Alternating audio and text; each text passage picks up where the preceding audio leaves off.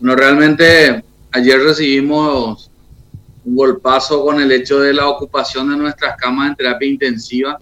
Ayer batimos el récord de 220 pacientes internados en terapia, de los 820 que están internados en, en todos los hospitales del país, 220 están en terapia intensiva. Y seguimos con una alta ocupación de camas. Eh, hay un ligero respiro, vamos a decirle, en, en esta mañana, según el reporte que hemos recibido. Tenemos algunas camas disponibles en el sistema público.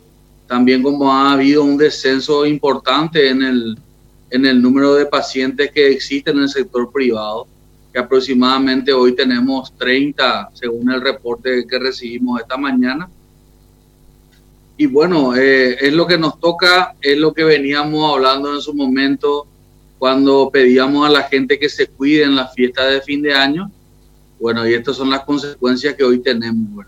Esperamos que pasar este mes de enero que, que, lo vemos que va a estar muy difícil.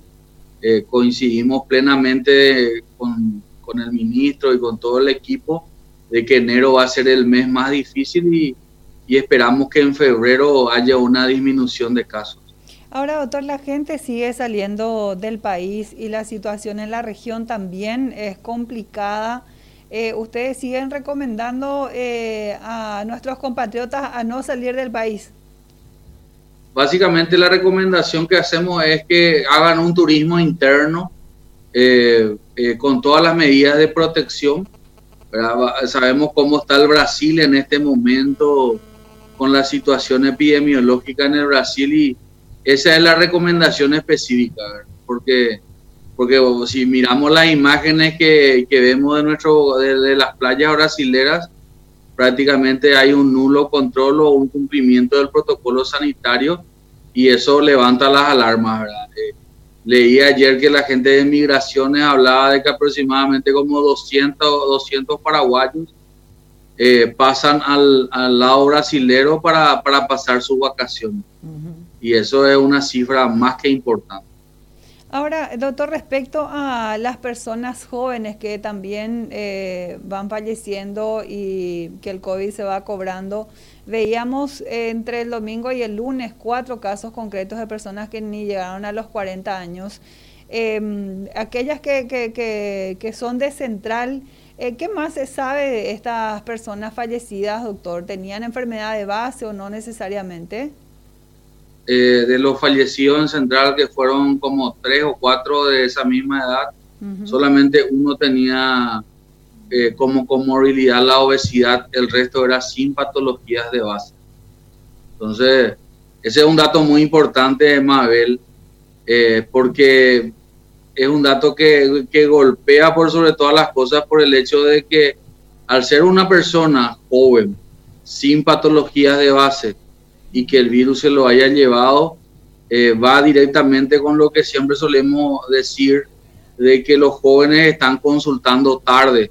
O sea, no, no, no, no hacen la consulta temprana, consumen eh, eh, los medicamentos que circulan por las redes sociales, toma esto, hace esto, Creo que ahora ya inclusive esta, esta planta que hay en limpio ya hablaban de que tenía efecto curativo y todo eso. O sea, hoy tenemos que entender de que si yo tengo eh, una patología de base y tengo COVID, debo consultar tempranamente.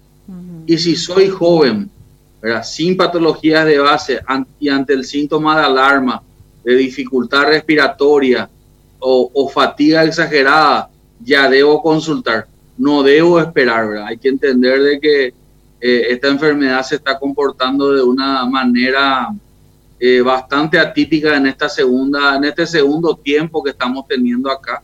Es por eso que necesitamos que la, que la ciudadanía y en especial los jóvenes eh, acudan tempranamente a los hospitales para ser atendidos. Y este nivel de fallecidos también que va creciendo, doctor, ¿a qué se debe?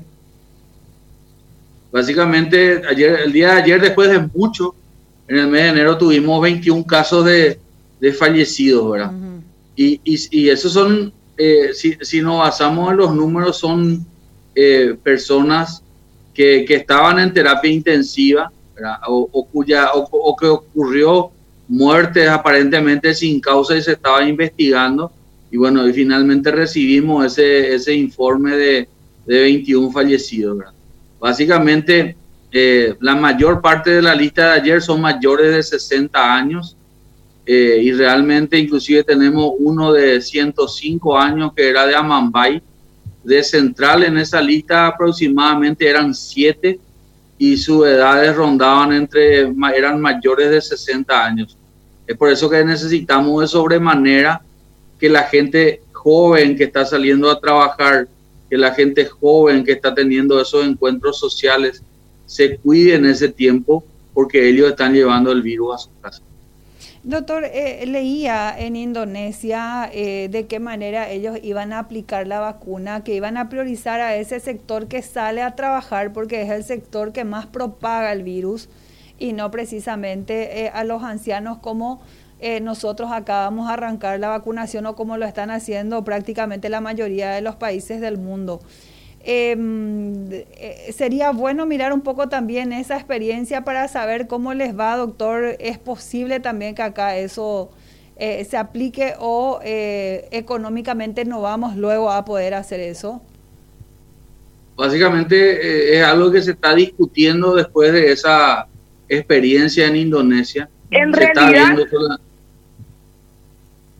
se, está, se está discutiendo eso eh, pero lo que realmente hoy podemos decirte es que el primer grupo van a ser los vulnerables y lo, el personal sanitario. ¿verdad? Inclusive se está viendo la posibilidad hacia los docentes también. Se, dependerá mucho de la cantidad de vacunas que, que se está negociando para, para proceder a la vacunación. Eso es un proceso dinámico, Mabel, se sigue hablando de eso, o sea, no es una, eh, es algo, del, ya está establecido eso, pero se sigue viendo cuál es la casuística y por sobre todas las cosas la experiencia que tienen los otros países que ya iniciaron la vacunación. Ahora, eh, respecto también a, las clases, eh, doctor, ya está llegando todo prácticamente para que los chicos que van a los colegios privados puedan volver a retornar a sus clases en ese sentido también usted como director de Central y donde más población eh, de gente se concentra también, eh, ¿qué recomienda? Eh, ¿Se les consulta también a usted qué es lo que se puede hacer y si en las actuales condiciones, por ejemplo, se puede arrancar las clases en febrero próximo? conversando la decisión va, van a tomar ambos ministros, ¿verdad? eso, eso está claro, ¿verdad? Pero si nos basamos en la situación epidemiológica actual, yo lo veo muy complicado de, iniciarlo de la, de la forma. Eh, el protocolo debe ser realmente estricto, porque hay que entender de que eh, por más que se haga una burbuja, un caso positivo, van a ir a aislamiento todo lo de esa burbuja y también los docentes quienes estuvieron en contacto con esos chicos, ¿verdad? O sea, estamos en una situación eh, no tan favorable y es algo que se debe seguir discutiendo y poner eh, en conversación también a todo lo que son los la comunidad educativa, los docentes, los padres, porque realmente no es una decisión fácil por el hecho de que nosotros tenemos una meseta prolongada y en central los números siguen altos desde hace aproximadamente como 10 a, 10 a 12 semanas, ¿verdad? Y, y realmente para nosotros es preocupante por el hecho de que a lo mejor los chicos se van a contagiar, pero van a cursar de forma asintomática, pero pueden contagiar a sus padres o a sus abuelos y ahí la situación complicarse aún más. Tal cual, realmente hay que ver con mucha, con mucha, con mucho sigilo eh, esta situación, por sobre todo y más aún eh, por este brote tan importante que estamos teniendo ahora. Quiero pasar un poco, doctor, la consulta ya del otro lado, de aquellas personas que están en la primera línea, aquellas personas que eh, están allí todos los días con los pacientes, me refiero a los enfermeros y las médicas. Actualmente, eh, ¿cómo están? ¿Qué tipo de consultas también hacen ellos? Eh, por el cansancio, por el estrés, por la falta ya de vacaciones. ¿Cómo está ese sector hoy en Central, doctor? Básicamente estamos eh, haciendo ya una salida escalonada de, la gente de vacaciones, ¿verdad? Eh, el estrés es importante. no, no lo vamos a negar, realmente es un trabajo muy pesado el que está llevando el personal sanitario.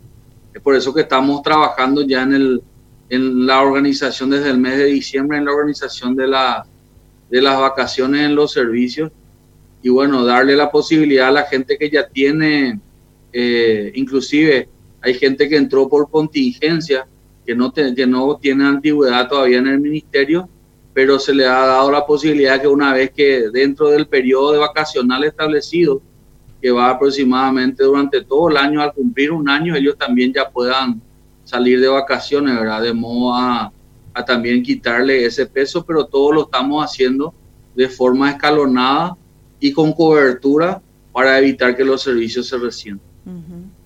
Qué bueno, eh, es importante también saber ese aspecto. Y con los insumos, ¿cómo estamos en Central? Realmente el día de, del día de entre, entre esta mañana o pasado, mañana ya vamos a distribuir el, este relajante muscular que es nuestro déficit eh, existencial que tenemos, ahora no lo tenemos en la cantidad que quisiéramos, pero la información que, que nos ha brindado la, la, Dirección de Insumos Estratégicos es que, que, en el día de hoy o mañana ya estaría la distribución de una buena partida para poder tener un stock suficiente para tres a cuatro semanas en adelante. Qué bueno saber eso. Bueno, doctor, le agradecemos mucho su tiempo. Que tenga un lindo día. Dale, Mabel, muchísimas gracias y a la audiencia. Llega un tiempo difícil, necesitamos cuidarnos. No te pido que te encierres, pero te pido que salgas responsablemente tu mismo núcleo porque debemos cuidarnos entre todos.